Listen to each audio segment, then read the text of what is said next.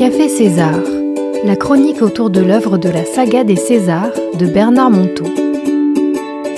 Bienvenue dans notre Café César, notre émission hebdomadaire où je reçois régulièrement mon ami Patrick Fijac ainsi que parfois quelques invités surprises. Aujourd'hui, nous sommes avec Robert, Georges et bien sûr Ophélie aux commandes. Bonjour à tous les quatre. Bonjour. Et bonjour, aux auditeurs. Alors aujourd'hui, nous allons échanger sur une nouvelle chronique de César.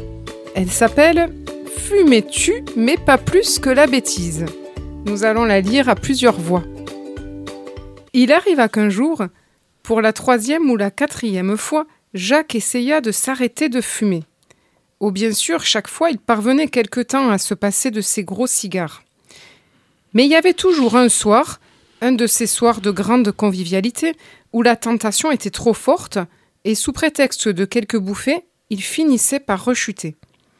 Non, vraiment, cette fois-ci, il n'en voulait plus de cette dépendance servile à la nicotine, de cette mauvaise habitude qui finissait par lui irriter la gorge presque toute la journée. Profitant d'une visite chez son vieil ami César, il lui fit part du dégoût de lui-même que maintenant le tabac lui provoquait. Si tu savais comme cela me sort par les yeux de fumée, et en même temps, je ne sais pas m'en passer. Ce n'est pas en se détestant de consommer les choses que l'on apprend à s'en passer, mais au contraire, en s'admirant de bien les consommer. Répondit César, comme à l'accoutumée, aussi tranchant qu'un couteau et aussi câlin qu'un chaton. Mais quand même, fumer tue. Et c'est maintenant écrit en gros sur les paquets. Et vraiment, je ne vois pas comment je pourrais m'admirer en fumant. Fumais-tu, fumais-tu, fumais-tu peut-être, mais pas plus que la bêtise. Déjà César était retourné à son occupation du moment, soigner ses fleurs en sifflotant. Pas question de le déranger. D'ailleurs, il n'aurait même pas répondu. Non, Jacques devait lui-même trouver comment mieux aimer le fumeur au lieu de le détester, s'il voulait efficacement s'arrêter de fumer. Comme toujours, son César l'enchanteur ne lui montrerait la solution qu'au moment où lui-même aurait enfin trouvé la vraie question. Ah, bon sang, quel yoga du cerveau, ce terrible jeu de la vraie question. Car enfin, on peut aimer fumer, mais aimer le fumeur, ça, c'est une autre histoire. Il fallut toute la fin de la journée pour que Jacques, peu à peu, se fasse à l'idée que pour bien arrêter de fumer, il fallait d'abord beaucoup aimer le fumeur. Et c'est à table, tard dans la soirée, qu'il se risqua à essayer d'en savoir plus. Mais quand même, César, tu pourrais bien m'aider. Comment faut-il que je m'y prenne pour mieux aimer le fumeur? Ah ça, mon vieux, c'est facile. Il te suffit de remercier Dieu pour chaque cigare qu'il te donne. Et même, tu pourrais faire de cet instant délicieux un instant de prière, de louange, bref, toutes ces petites affaires que tu dois bien aux cieux. Jacques en resta bouche bée, perplexe, et son cerveau volait à mille à l'heure devant cette porte entr'ouverte. C'est génial son truc, pensa-t-il. Pour chaque cigare, un moment de foi sincère, un recueillement au moins équivalent à la dégustation du tabac. C'est sûr, avec un tel jeu, le fumeur devient admirable. Impossible de continuer à le détester. Lança-t-il soudain amusé. Et en plus, mon vieux, un jour, tu sauras tellement bien prier que tu n'auras plus envie de fumer. Voilà, nous venons d'écouter la chronique. Alors maintenant, je vais poser la question fatidique à chacun de mes invités. À quel endroit cette chronique euh, vous a interpellé ou vous a touché? Mais à toutes. Je crois que c'est tout à fait intéressant parce que euh, César a toujours des mots tout à fait particuliers pour pouvoir toucher l'autre et se toucher lui-même.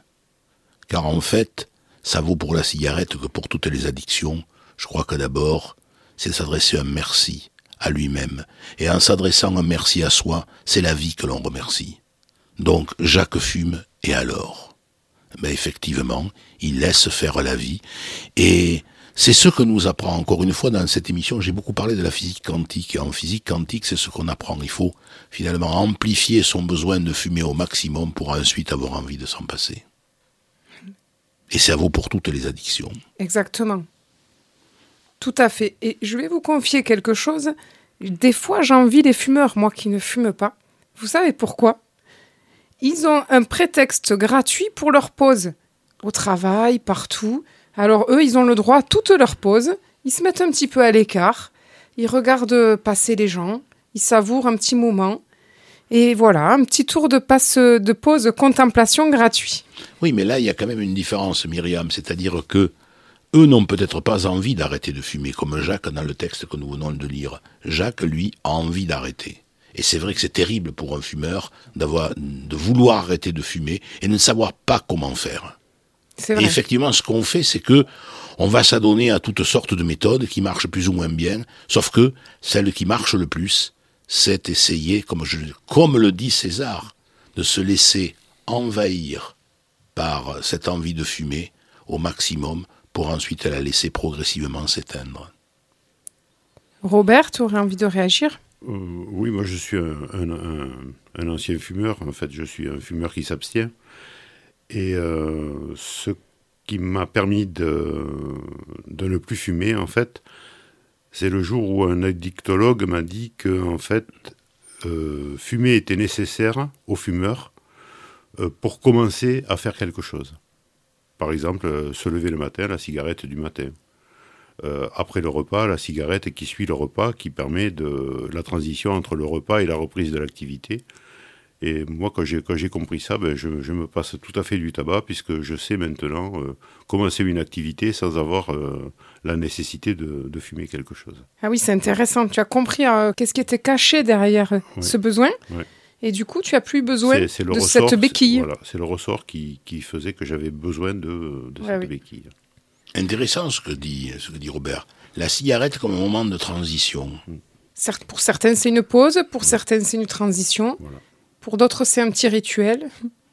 Et moi, ça m'a fait penser au passage qu'on avait déjà, le passage sur lequel on avait déjà échangé avec Patrick, qui était sur euh, le- l'extrait du chapitre 1 ou 2, où il y avait Jacques qui, qui avait envie de sa cigarette et il était bloqué parce qu'il fallait qu'il attende et il était obligé de respirer. Et ça s'appelait le- d'ailleurs le seulement respirer. Et la cigarette a cessé de le préoccuper parce qu'il a, il dit qu'il a fumé autrement et il a été nourri autrement. Donc c'est un petit peu ce Hmm. que tu disais. Oui, c'est un petit, le détournement de l'attention. Quand Jacques, dans ce moment-là, euh, que nous, le texte que nous avons lu, est tellement euh, pris par cette envie de fumer que lorsqu'on détourne cette attention et lorsque finalement il prend l'occasion de respirer suivant les conseils de César, il en oublie même qu'il doit fumer. Ouais. C'est euh, c'est intéressant, ça, c'est la focalisation de la pensée. C'est extraordinaire euh, comment ça peut influer le mental. Oui. Et donc en fait, quand on a une addiction, quelle qu'elle soit, c'est quand même euh, quelque chose, une constante de, de remarquer que la personne ne se supporte pas avec son addiction. En général, on a tous nos petits points faibles et c'est difficile d'assumer d'avoir une addiction. Souvent, on est plein de jugements. Ah oui, mais il y a des addictions qui sont plus ou moins avouables. Oserais-je avouer la mienne? Je te demande, Patrick. C'est la lecture. Je suis addict à la lecture, mais là, j'ai un gros problème parce que dans la ville moyenne où nous habitons, Villeneuve-sur-Lot pour ne pas la citer, les- la, la librairie locale euh, à laquelle j'ai demandé de m'en interdire l'accès ne veut pas. Parce qu'il y a ça aussi. On me ferme, on dit, on veut plus vous voir. C'est, euh, Là, on me dit, ce jour-là n'est pas près d'arriver. Alors, je vais vous proposer le petit jeu du jour qui va commencer par un petit extrait musical. On l'écoute, vous allez vite le reconnaître.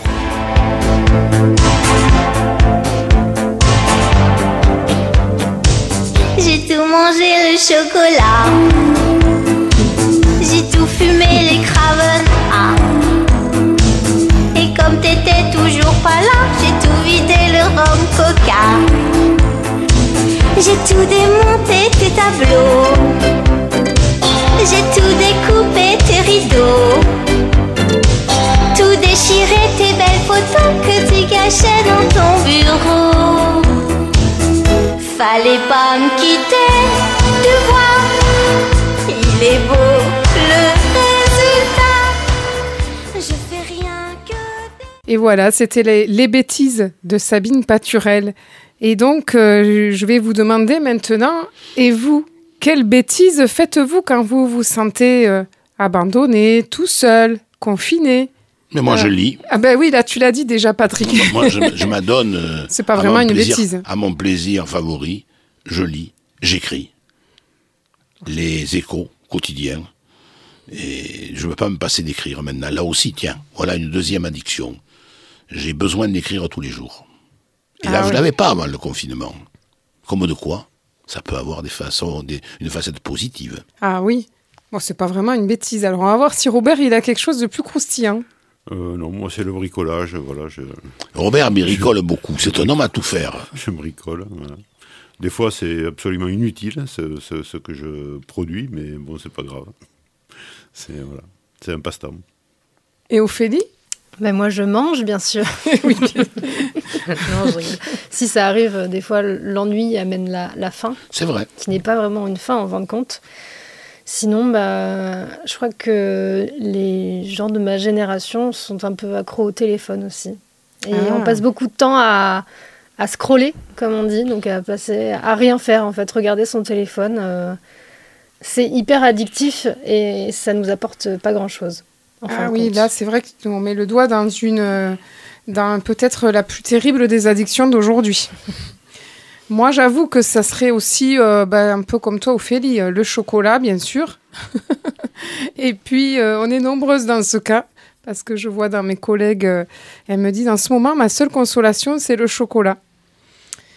Et puis, et puis bien sûr, bah oui, tout ce qui est téléphone, ce qui est ordinateur, c'est une, c'est vite une tentation d'addiction.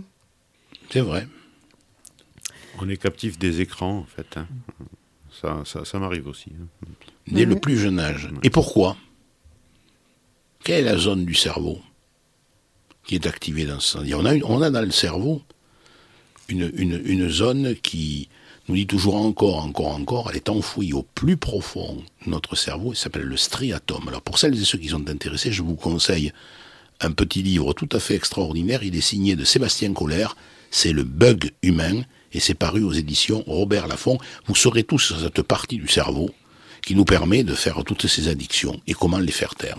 Eh bien voilà, je crois que c'est l'heure euh, de, de nous séparer, de nous dire au revoir. Alors, on va peut-être pas manger tout le chocolat, mais on va manger la galette ensemble. Et puis, chers auditeurs, je rappelle que si vous avez envie de rencontrer votre César, je vous invite à mon club de lecture une fois par mois et qui sera ben, malheureusement par Internet ou heureusement pendant le confinement. Et vous pouvez me contacter au 06 40 93 55 91. À la semaine prochaine pour un prochain Café César. Et merci. Merci, merci Myriam. Merci, au revoir. Merci Ophélie. Merci.